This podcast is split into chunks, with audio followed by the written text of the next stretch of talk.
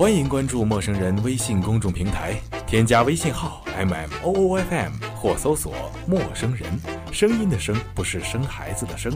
获取帮助，订阅播客，互动交流，收听最新节目，进入微社区论坛，参与话题征集，活动与福利都在或只在陌生人微信公众平台，老少皆宜，男女通吃，请放心关注吧。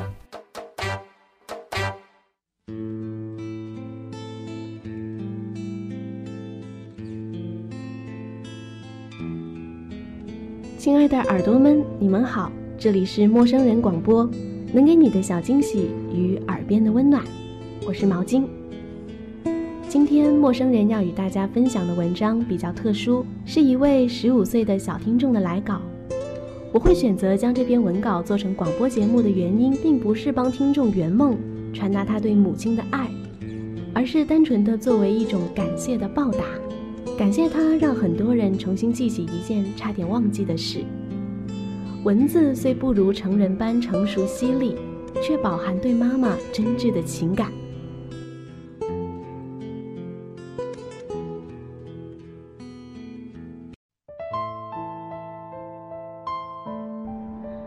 在这个文章泛滥的时代里，最不缺乏歌颂母爱的主题。这种腻到心烦的文字渐渐不被人们看好。母亲这个代名词也似乎只是一个代名词。然而，在我前十五年的人生里，占据最多生命的还是这滥情的母爱。我的母亲是个多愁善感的女人，就是看个电影都会涕泗横流的那种人。因此，我总觉得她是目前为止唯一看我的文章会牺牲掉一包纸巾的人。有时候我就在想啊。这样爱哭的读者是我的母亲，这样爱哭的母亲是我的读者。十三岁那年，我学会了在网络上发表文章，不求有稿费，不求名声鹊起，只希望自己的稿子可以有个安身之处。于是，我将那些被老师打了高分的作文一篇篇整理出来，慢慢的打到了未来作家报的网站上。初中的学业是繁重的。有时写完作业就已过了十二点，再加上每天都要码字，总会睡得很晚，以至于第二天上课就想睡觉。母亲实在看不过去了，说要帮我打字码文。她很少用电脑，对那二十六个键盘上的字母很是不熟。我担心她会睡得比我还晚，但她却执意要帮我。在聒噪的小虫子都只是偶尔发出几声微弱鸣叫的一个深夜。我翻身下床，看见有微弱的灯光从母亲的房间里照出，于是好奇地走过去，看见母亲坐在电脑旁，用一块黑色的布罩住电脑，似乎是担心电脑发出的光亮打扰到我的睡眠。她没有看见站在门口的我，一边揉眼睛一边低着头打字。妈妈，去睡吧。这个不碍事儿的。我走近他，有些不好意思。他吓了一跳，抬起头来看着我，好像有液体在眼眶里闪闪发亮。没事，你快去睡吧，让我再好好欣赏一下你的作品。你怎么哭了？我问。没什么呀，想着我的女儿也能在网站上发表文章了，我很开心啊，这是幸福的眼泪。他笑笑，快去睡了啊，乖。说完，便将我哄到了卧室。我躺在床上，不知道该怎么形容我的心情。这个在我看来没什么大不了的事，于他而言却是一个属于我的进步。似乎女人就是一种奇怪的生物。他们看似柔弱无比，却能在受到伤害时散发出比男人更加强大的承受力。我的母亲就是这样的。五岁那年，父母离了婚，在这个年代的单亲家庭很多。用母亲的话来说，当初眼瞎了没看准对象的人很多，她自己就属于那一类人。记忆总是会将你不想记起的事深深地印在你的脑海里。这是我对和母亲离开家时那个画面的唯一解释。那是一个空气里都弥漫着哀愁的深秋，没有电视剧里分别时的瓢泼大雨，也没有伤感的背景音乐，只有抱着帆布娃娃的我和拉着一个小型拉杆箱的母亲。母亲穿着鹅黄色的长裙，被秋风吹落的花瓣划过母亲的侧脸，飘到裙摆，成为美丽的装饰。母亲拉着我，一向爱哭的她却什么也没有说，只是慢慢的、慢慢的离开了我们生活了五年的地方，离开了她当初最爱的人。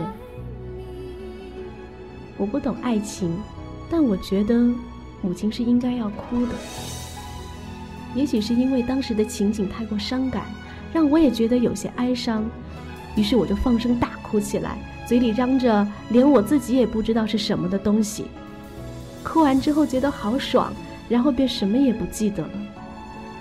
母亲告诉我，我哭完后就睡着了，睡得像只猪，怎么也叫不醒。母亲说我累了。她也是度过了懵懂的初一和调皮的初二，迎面而来的是严谨的初三。老师说初三就是中考，中考就是初三，让我们得像随时随地都在考试一样对待学习。作业积成堆的我，每天依旧不忘记码字。有次我十二点才写完作业，趁着母亲签字的功夫，拿出手机开始打字，直到母亲把我所有该签的字都签完。她才看着我说：“十二点了，睡觉了。”我满脸的不耐烦：“干什么呀？打扰我的思路。”我这句话几乎是用吼的，话说出口便后悔了。他一愣，随即笑道：“你这样子还真像一名作家呀。”我对他说过最多的话，不是我爱你。不是好想你，而是对不起。踩到他的脚时要说对不起，说错了话要说对不起，惹他生气了要说对不起。然后他不厌其烦地教育我并原谅我，以至于我有了一遍又一遍伤害他的机会。这样的伤害让我担心着哪天他会不原谅我。然而。事实却是他的教育起了作用。初三时，我不停的努力，令他倍感欣慰，觉得自己的苦口婆心终于有效了，而我却暗自嘲笑，我只不过是想让自己成功的速度大于你老去的速度罢了。然后，让你在为自己买东西的时候，也可以像为我买东西时那样干脆。亲爱的母亲。当你从陌生人广播里听见这篇文章的时候，我想请这位陌生人帮我说出我好久、好久都没有说的话。妈妈，我爱你。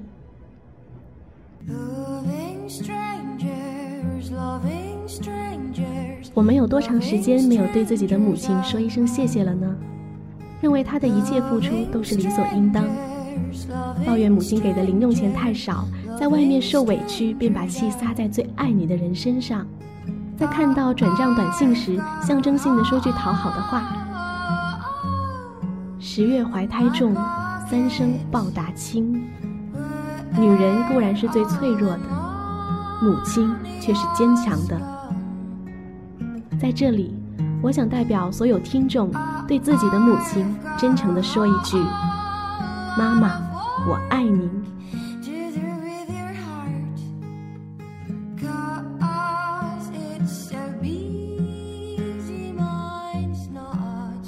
这里是陌生人广播，能给你的小惊喜与耳边的温暖。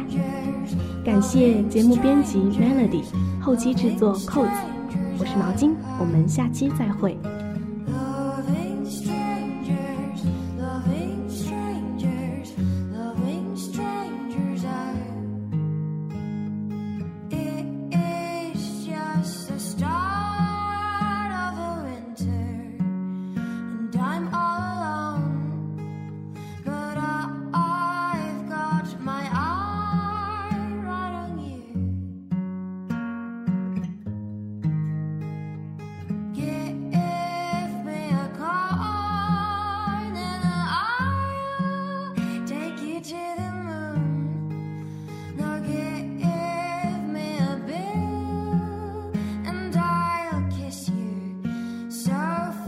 foolishly like you do.